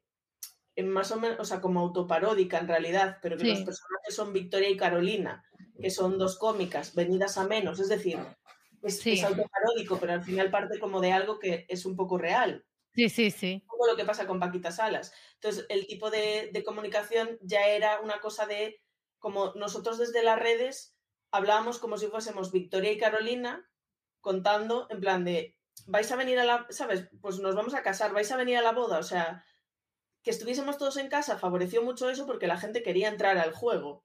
¿Sabes? Claro. si es en otro punto no lo, no lo puedes, o lo puedes hacer, pero no te sale igual de bien. Pero en este Claro. caso, entraba todo el mundo al juego, incluidos eso, los cameos, que yo qué sé, pues que eh, a Berta Collado la etiquetabas o no sé qué, o le mandabas un arroba no sé qué, le decías, oye, el evento, ¿sabes? ¿El evento a qué hora era? Que no me acuerdo. Y ella cogía y contestaba, pues el evento es el domingo a Qué la una. bueno. Quiero qué decir que ese tipo de cosas como que se gestaron también un poco porque Se favorecieron por estar encerrados, exacto, sí. ya estábamos, Claro. ya, ya teníamos eso planteado de antes, pero favoreció mucho que la situación fuese esa. Sí, sí, sí, sí. Genial. Y yo, vamos, Pues hacía un poco lo mismo que ellos. Yo a ellos iban editando lo suyo y yo iba editando los y tú y... Por cada capítulo había uno, o sea que había que editarlos también. y, y también ayudé a Carol con el 24 las esposadas, que también... ¡Ay, qué bueno! Ese lo grabé yo y lo, edita, lo editó ¿Lo grabaste tú? Sí, ese lo, lo qué grabé risa, Qué risa, por Lo grabé yo. De ahí salió lo de pastor alemán, que luego me llamaba. Sí. eh, es que qué risa dio ese, ese vídeo. Sí, sí. Madre mía. Y, mm, eso sí, eh, ya llegando a, a, donde estáis ahora, es decir, estirando el chicle, que es un fenómeno pues muy tocho ya, o sea, llenáis, hacéis llenos completos y acabáis sí, que entradas me en cero coma. Sí, habitualmente te quedas, siempre lo estás diciendo. Ha sido dos veces, ¿no, Gisela? Bueno, ¿cómo, Sí. cómo, ¿cómo sobrevives tú, tú personalmente, ¿vale? A todo esto que no para de venir, o sea, premio tras premio y, y todo, todo lo que pasa a nivel de comunicación en redes sociales, ¿cómo, cómo lo llevas tú? Ansiedad, supongo, pero ¿qué más? Pues eh, yo lo llevo con terapia Bien. y de hecho mi psicóloga, la- el, el primer consejo que me dio, o el último que me dio de 2020, ya no me acuerdo, en 2021, eh, me dijo, tienes dos misiones, tienes dos funciones, una es comer y la otra es dormir. Porque dependiendo del día a lo mejor no las estaba haciendo. Entonces, En plan, el respétalas. de trabajo, claro. Sí, sí. Entonces, con terapia y luego que al final, a mí las redes sociales no me generan ansiedad. Eh, el otro día estaba, no me acuerdo en qué ciudad, con Yago de, de la productora Etiqueta Negra, que son eh, junto con Nacho los que gestionan los bolos de, de Estirando el Chicle Live. Y Ujú. claro, y el móvil, yo ahora tengo un iPhone, antes tenía un Android, pero el, el- el- este iPhone, cada vez que tengo una notificación, se enciende la pantalla.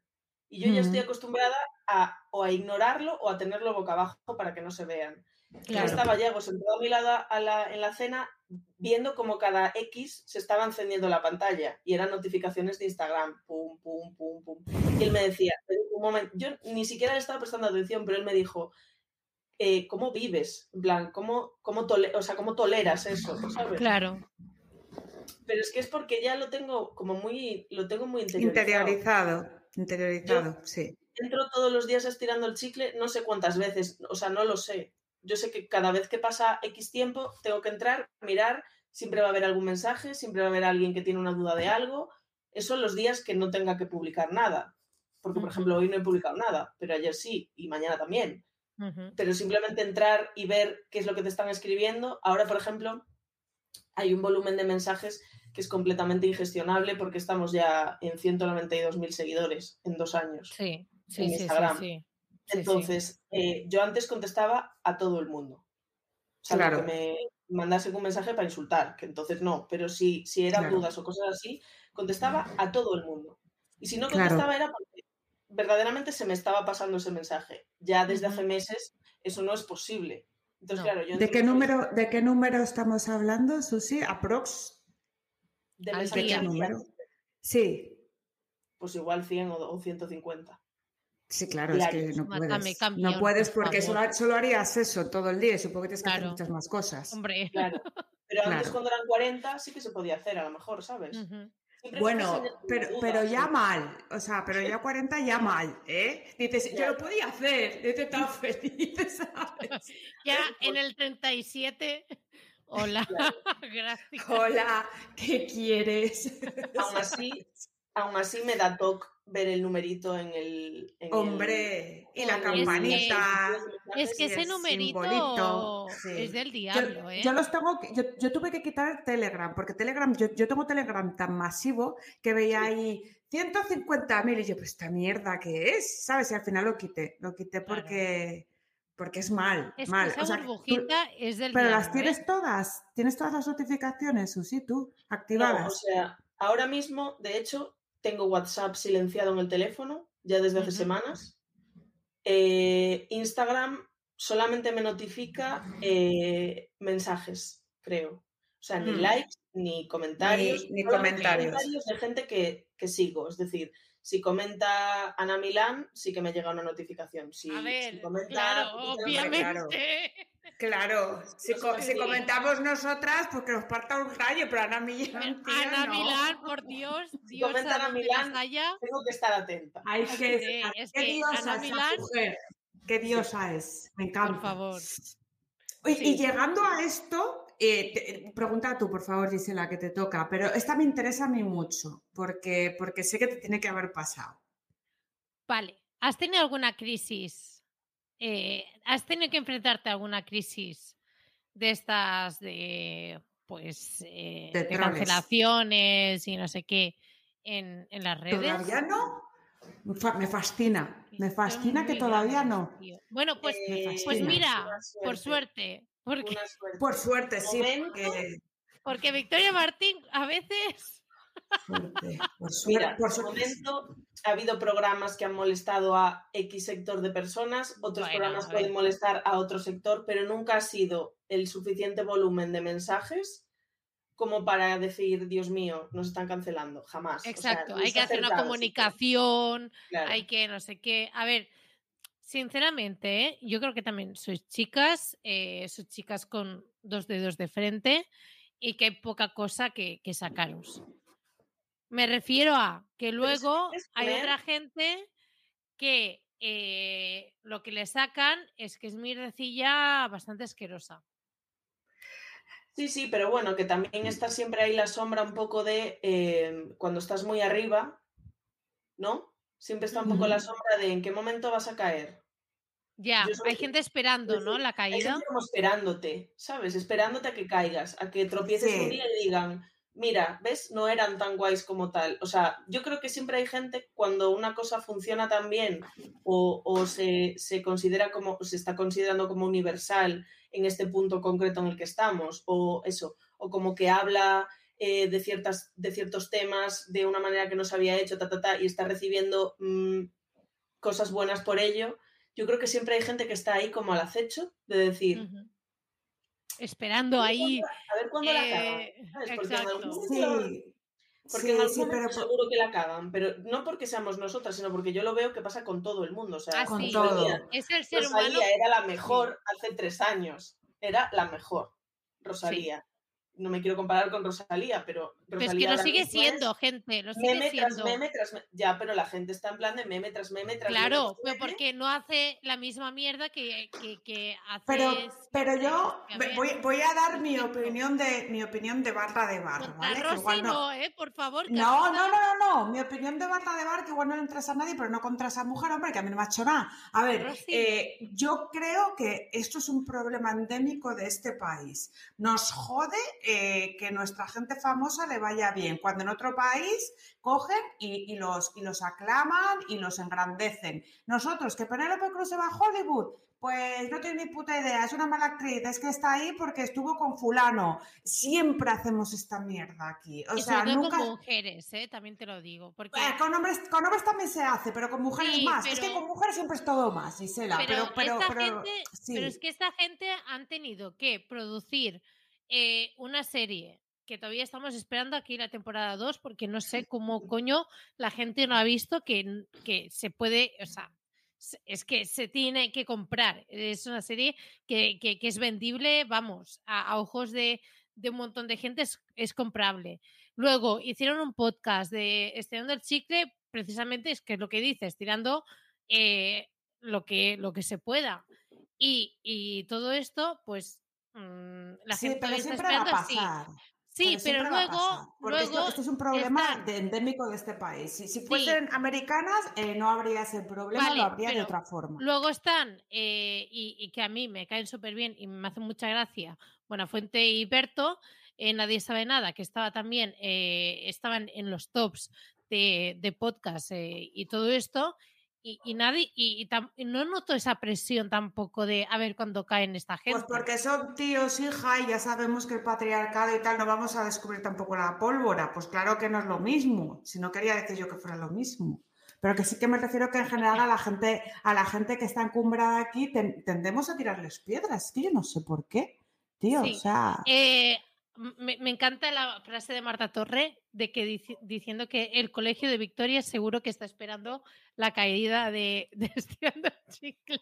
Hombre, pues claro, viniendo de ahí, pues imagino que ellos lo verán un poco así, ¿no? Pero Es que bueno. Carlota también fue a un, a un cole. Sí, pero a Opus no, joder. O sea, fui a un, fui a los claretianos, por Bueno. pobres curas, no hacían nada, ¿sabes? Bueno. Bueno, de vez en cuando te mandaban para casa por llevar, eh, por enseñar la tripa, a cambiarte de camiseta, pero eso era muy típico en aquella época. Bueno, en fin, Yo fui a una vamos pública. a. Viva. Pues yo fui a una Em, pública antes, por la pública me pegaban y me Bueno, tuvieron que dejemos meter de en la privada. que tenemos Eso, venga. por Dios. Pues eso, al lío.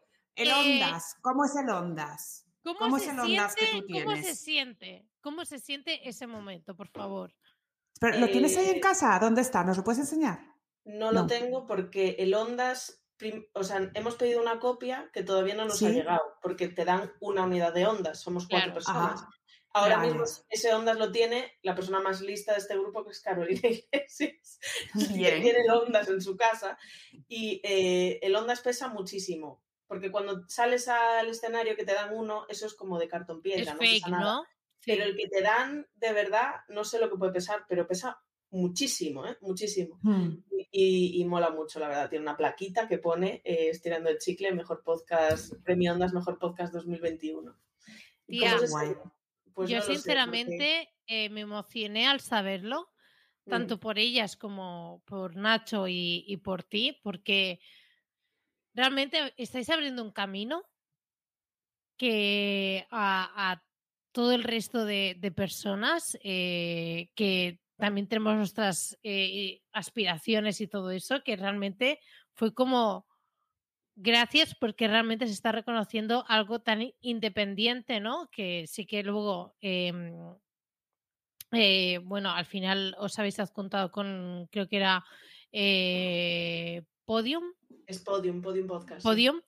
Es que siempre lo, confu- lo confundo con Podimo, con Sí. Podium y todo eso, pero que, que empezó de una manera tan independiente y tan en plan, mira, casero, eh, eh, en plan como Carlota y yo, en plan, nosotras tiramos para adelante y tal, y lo que sea.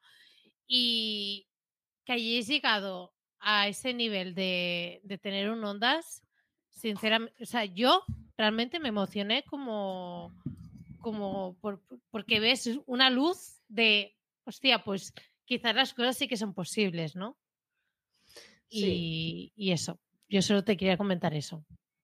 Pues, muy, pues muchas gracias. es que no sé, no una, no sé nunca cómo responder a esta pregunta del Ondas porque en, cuando nos lo dieron en noviembre íbamos con el piloto automático, esto te lo podrían decir cualquiera de los otros Todas, sí.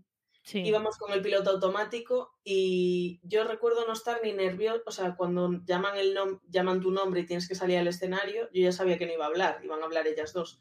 Pero yo estaba allí en el medio así, pensando, pues vale. O sea, no sé, pero no de no, de no darle importancia, porque luego en No, realidad no, claro. con el parón de las navidades, que además yo paré más porque, bueno, me tuve que someter a una cirugía, que nada, nada importante, pero que tuve un parón un poco más largo, claro, es mucho tiempo para darle vueltas a la cabeza y decir, joder, lo que, lo que has conseguido en nada, ¿sabes? O lo que te acaba de pasar, que, que en el momento en el que pasó no fuiste capaz como de verlo. O sea, yo, eh, este tipo de discurso de persona eh, asquerosamente exitosa que dice eso de no te da tiempo a, a pensar el- mientras estás de gira y no sé qué, no sé cuál. Pero la realidad es que si no estás preparado psicológicamente para que te venga esto, que evidentemente nunca estás preparado para que te venga nada de este, de este estilo, o sea, como una cosa tan, tan, pues eso, tan súbita, porque al final es en un año, un año y pico, dos años. De repente, de estar grabando en casa de los padres de Vicky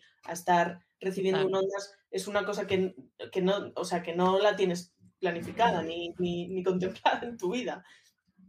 Y es verdad que cuesta, o sea, que cuesta como asimilarlo, ¿eh?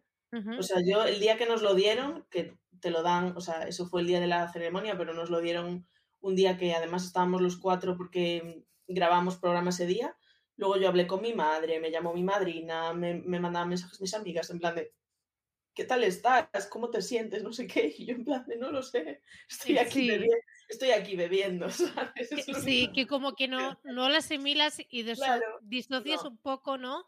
De, bueno, Sí, sí, estoy disocias porque aquí, no sé qué, bueno, Sí, sí, sí. Sí, Además claro. fue un momento de estrés bastante importante para, para todas. Claro, es que si al día siguiente del Ondas te tienes que hacer 14 horas de curro, es que el día del Sí. Ondas... Es que, es que es como, ah, guay, venga, que voy para casa, tengo que sobar. Hasta luego. Yo la tarde esa, la tarde del Ondas, que me fui de cañas, que era lo que tenía que hacer, ¿eh? Sí, Pero hombre, claro. Y las fui haciendo con el móvil mientras me tomaba unas cañas. Me Y las cañas y todo, joder, tía, poli- polivalente, multiusos, tío, o sea, in- incredible. Yo, yo admiro, ¿eh? Admiro esa capacidad. Yo a partir de la segunda cerveza no puedo gestionar nada. O sea, nada, mejor que no toque el móvil, de hecho. Bueno, yo, yo admito que una lagrimita se me cayó, pero por, por eso, ¿no? Por vernos representadas y Claro. tal, sobre todo las pequeñitas como, como nosotras y, y decir, jo, qué guay que se haya podido llegar a tanto. Em, vamos a volver un poco a, a tu, a tu día a día. Vale. A ver, Carlota, eh, tú Dímelo. sabes más de esas cosas. Ah, bueno, yo pregunto, sí, sin problema. A ver, em, yo que tengo mucho problema con el tema de planificación, porque además de social media es un tema bastante complicado, yo ahora solamente hago estrategia, pero sé, me consta que la planificación de redes sociales para marcas eh, grandes, ya sean personales o para empresas, es un tema, es un tema complicado. Entonces, ¿a ti te da para planificar? ¿Tú tienes toda tu planificación de lo que tienes que hacer con estirando el chicle en plan con tu trello o con tu hoja eh, de ruta o lo que sea? ¿O tú vas un poco a salto de mata como puedes porque bastante tienes con lo tuyo? A ver, a mí me encantaría que hubiese un planificador que me permitiese planificar los reels, por ejemplo, porque de momento no existe. Entonces, eh, como no existe, eh, en realidad no es que vaya a, ma- a matacaballo, porque tampoco es eso, sino que sé lo que voy a publicar cada día, porque más o menos durante la semana los posts son siempre los mismos, ¿no? O sea, el- esto de entrada, el miércoles siempre va a haber un quién es quién, si no es el miércoles porque no me ha dado tiempo. El miércoles va a haber un quién es quién y va a haber un desvelar quién es el invitado. Y el Sí. viernes va a haber el post de, de, de que ya está en podium. Sí. Y el resto de días normalmente se llenan porque o nos vamos de bolo y el lunes entonces cae el post del bolo, o porque eh, tenemos un grupo con, con- con eso, con la de producción de lo de los bolos, eh, que es en plan que de repente a lo mejor escriben y me dicen, Susi, ¿cómo ves sacar eh, Mallorca esta semana? ¿Sabes? Claro. Entonces, de repente es como, vale, ¿qué día? Y yo pienso, el miércoles no, el viernes tampoco, ¿sabes? Porque son días que ya tengo cubiertos. Entonces es como, yo tengo como, sé los días que voy a publicar siempre, digamos, y luego el- los otros dos días de la semana, porque al final sábado es un día que no compensa publicar nada y el domingo tampoco solemos poner nada, salvo alguna vez algún post de los del fin de semana, si a lo mejor eh, los bolos fueron viernes y sábado, a lo mejor sí que lo publico el domingo, pero si no, Hmm. el domingo ya está cubierto con eh, el propio estreno del programa Con la misa, la misa del día. y, y con todo Correcto. eso. Entonces es un poco, o sea, no tengo como tal un planificador porque no me serviría para todo lo que tengo que hacer. Claro, o sea, tú te, te guías un poco más por el sistema categorías. Es decir, como tú me has comentado, pues tienes eh, tipos de posts específicos, que es una categoría, pues la que acabas de decir, el quién es quién o, o lo que sea, y, y te guías por esas categorías y luego lo que te queda suelto siempre que siempre sabes que vas a tener contenido de relleno porque te van a surgir cosas, ¿no? Claro. Entonces vas un poco así. El contenido de relleno, eh, como yo digo, es el que más te estresa porque es el que te acabas de decir tú. Me viene ahora esta señora con lo de Mallorca, pues me cuadra, pues no sé, espérate, déjame que me ubique, ¿no? O sea, esto es un poco así, ¿verdad? ¿Cómo lo haces? Claro, y además en el momento en el que sacamos una fecha, eh, nosotros sacamos primero un post eh, en el que te dice la fecha que es, a qué hora salen las entradas, que siempre es a la misma, a las 5 de la tarde, y, y dónde se van a comprar. Y luego pones una cuenta o ponemos una cuenta atrás y a las 5 de la tarde pongo el enlace directamente. Entonces es como que Y se acaban las entradas en cero coma. y se acaban las entradas en cero coma, que eso es, eh, o sea, esa manera de vender. Es que tengo Yo una te invito, ¿a qué frustración. Tengo una frustración de tantas, ¿A qué de tantas veces. Claro, pero ves, ya está solucionado, es que Mari. tantas en es que me planteo en plan Málaga y digo, es que me voy a Málaga. Pero ese día, yo que sé, tienes una reunión de cuatro y media a cinco y media entras corriendo y dices, me cago, joder, ya, ya, ya, ya estoy fuera.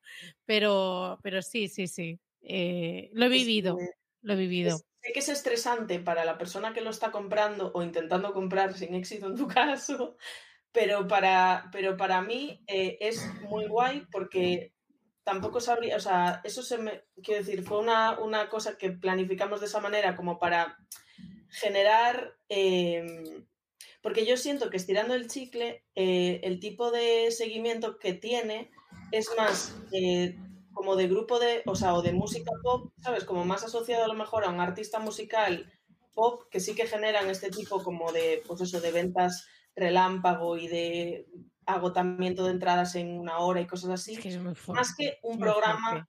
de podcast normal o un programa No, de no, radio no. normal. O sea, siento como que ellas mueven más el otro tipo de interacción. Entonces, por eso, el- la manera de vender las entradas es más de esa manera. O sea, yo Sí. recuerdo estar en yo.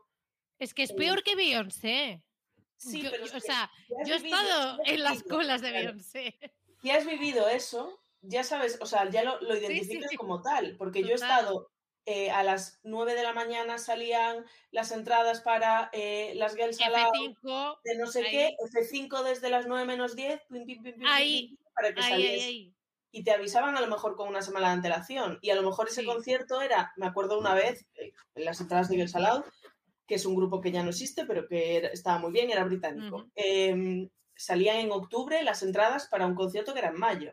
Es decir, Sí, en sí, sí, sí. octubre te tenías que comprar una entrada sin saber cuál iba a ser tu vida en mayo, porque es que si no, te ibas a quedar sin ellas. O sea, es que era así. Real, Entonces, sí. como que yo, yo creo que, es- o sea, me viene un poco de, de ahí lo de haber generado esa, un poco de esa histeria. Pero, a ver, yo, por ejemplo, yo al, al que fui, que fue en, en Apolo, aquí en Barcelona, sí, todo ok, pero es que habéis llenado un WeThink. sí. ¿Cómo se 27 come eso? Es que, Eso es muy, eso es muy, eso es muy bastante interesante, sí. O sea, es que yo, o sea, Y además nos dieron un dato el otro día, los del Withing, que os lo puedo dar aquí, que es que en la cola virtual hubo de manera simultánea 15.000 personas. Es decir, hubo en algún momento de la venta del Withing más personas de las que caben en el Withing. joder. Claro, tú piensas que la gente no entra para comprar una unidad de entrada, entran para no, comprar claro. un grupo. Sí, sí, sí. mil personas estaban conectadas, mínimo era, o sea, mínimo las personas que querían venir eran el doble. 30.000, 30.000, claro. es que qué brutalidad, qué brutalidad. Pero habría que hacer más ediciones. Tenéis que hacer como Muse, que cuando va a Eh, hacer un claro. concierto hace tres, o sea, Claro. hace tres ahí en una semana, pues esto, Claro. ¿cómo que no? A, a, a pagar a cascoporro todo el mundo, claro. que Yo sí, pago, subid los precios que yo pago. O sea, Pues, pues eso, o sea, a la gente que, que no se pueda permitirlo, el primero, pero para el es resto, exactamente. Es que el Em, siempre estuvo planteado como una cosa de un día, com- porque además eso va a ser, no va a tener Claro. nada Es que el ver final de gira, es... Y sí. que no va a tener nada que, o sea, va a tener que ver. Evidentemente va a haber cosas que ya se hayan visto a lo mejor al- a lo largo de la gira, pero no va a tener nada que ver. O sea, eso va a estar Mm, a otro nivel, diferente. Sí, ya. No, Entonces, no me lo digas, no me lo digas, que me duele. Bueno, a ver Bueno, si que en te el está- Palau, que- en el Palau que San te ha- Jordi, a ver si se hace algo. Que te ha A ver. dicho Susi que te invita, hija. Tú luego le dices dónde quieres ir. Antonia, que está todo el día llorando. Ay, no, A ver. Me, me da mucha cosa, que no, que no. Ah, Em, bueno, pues, pues tonta eres, voy yo entonces. Venga, No, no, pregunta. Maja, que esta, que, que esta señora también tendrá que hacer algo con su Sí, vida, que, que vale, llevamos ahí una hora y media. Dos últimas preguntas. Primero, ¿cuál es el que te eh, es lo que te hace sentir más orgullosa de, de esta etapa? ¿Y cuál crees que puede ser el siguiente objetivo? Eh, aunque os están pasando cosas que es en plan, mm, what the fuck. O sea, Lo que más orgullo me genera es, eh, en plan, llevar estas redes, quiero decir, también llevo la comunicación a nivel tradicional, o sea, gestiono los Sí. medios, las acompaño a entrevistas, ese tipo de cosas. Lo que pasa es que eso sé que interesa menos, es más tradicional, medios tradicionales, pero a mí es que desde el principio me yo siento que, o sea, que este trabajo para mí es como cuando yo tenía esos foros y esas cosas. Es decir, yo también soy fan de estirando el chicle. ¿Sabes? Entonces siento que estoy trabajando para que la cosa de la que, o sea, con la que yo realmente disfruto, o sea, no solamente trabajo en ella, sino que disfruto, es mi proyecto, eh, tire para adelante. Y es verdad que ahora pues te pueden venir muchas más peticiones de entrevistas o de, pues eso, de, de comunicación más tradicional, pero cuando, cuando no venían, es decir, cuando no había nada de eso, la única manera de llegar a la gente era mediante las redes sociales. Total. Entonces es como que me gusta que, o sea, que yo haber podido contribuir con mi trabajo A, eso, ¿sabes? A, que, a que realmente esto se haya em, hecho tan grande. Convertido en lo que es. Y se haya propagado tanto, porque efectivamente una vez ya entras eh, más en el medio tradicional es muchísimo más sencillo, pero cuando solamente teníamos redes, joder, esas redes las llevaba yo. Entonces, a mí eso me, me, hace sentirme, pues eso, como que he hecho un buen trabajo, básicamente. Sí, porque hacer, hacer crecer unas redes no es moco de pavo, de forma orgánica es pico pala, pico pala, pico pala, muchísimas horas. Y esto lo digo sin hacer guardadas, porque se puede hacer black hat en redes sociales también, ¿vale? Sin ah, hacer guardadas. Es seguidores y tal. Y de todo, se puede hacer todo tipo de guardadas, pero hacerlo orgánico es muy duro. Entonces, yo, mis dieces para su persona, porque evidentemente el producto eh, era bueno, pero la gestión de las redes ha sido muy buena. Total. Evidentemente. Muchas gracias. Total, total. Yo también. O sea, yo me siento orgullo. Quiero decir, yo no, no tengo síndrome del impostor en este caso. Lo puedo tener. No, no te jode. yo tampoco lo tendría. Es que lo llegas a tener con un puto onda. Lo puedo tener con otras cosas, ¿eh? Pero con esta en concreto no. Sé que No, me no, claro. Claro, claro, que pues, hostia, claro. A ver, todas tenemos nuestras cosillas, pero es que esto, joder. No, no, no y la última, la última y final.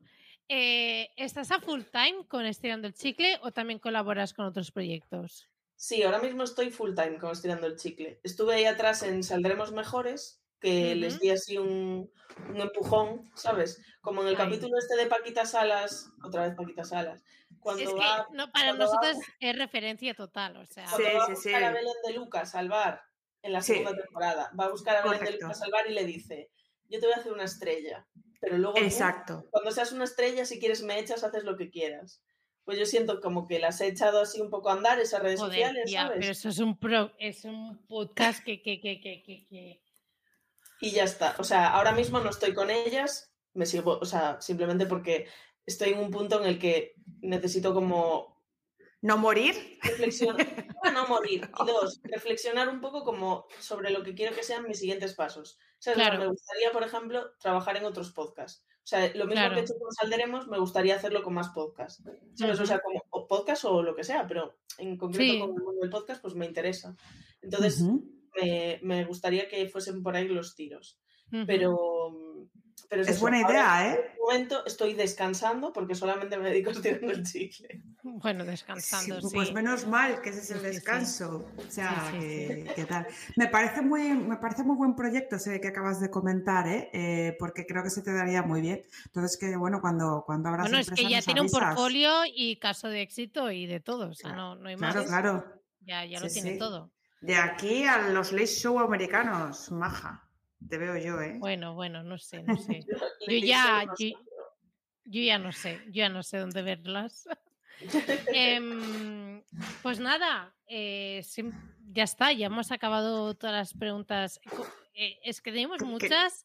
Que, nos, hemos, hecho pocas. Nos hemos documentado eh, porque queríamos realzar también tu profesión, tu, tu rol dentro de, de, todo este equipo, etcétera. No solo hablando de, de y válidas y tal, sino también todo el background que, tenías detrás.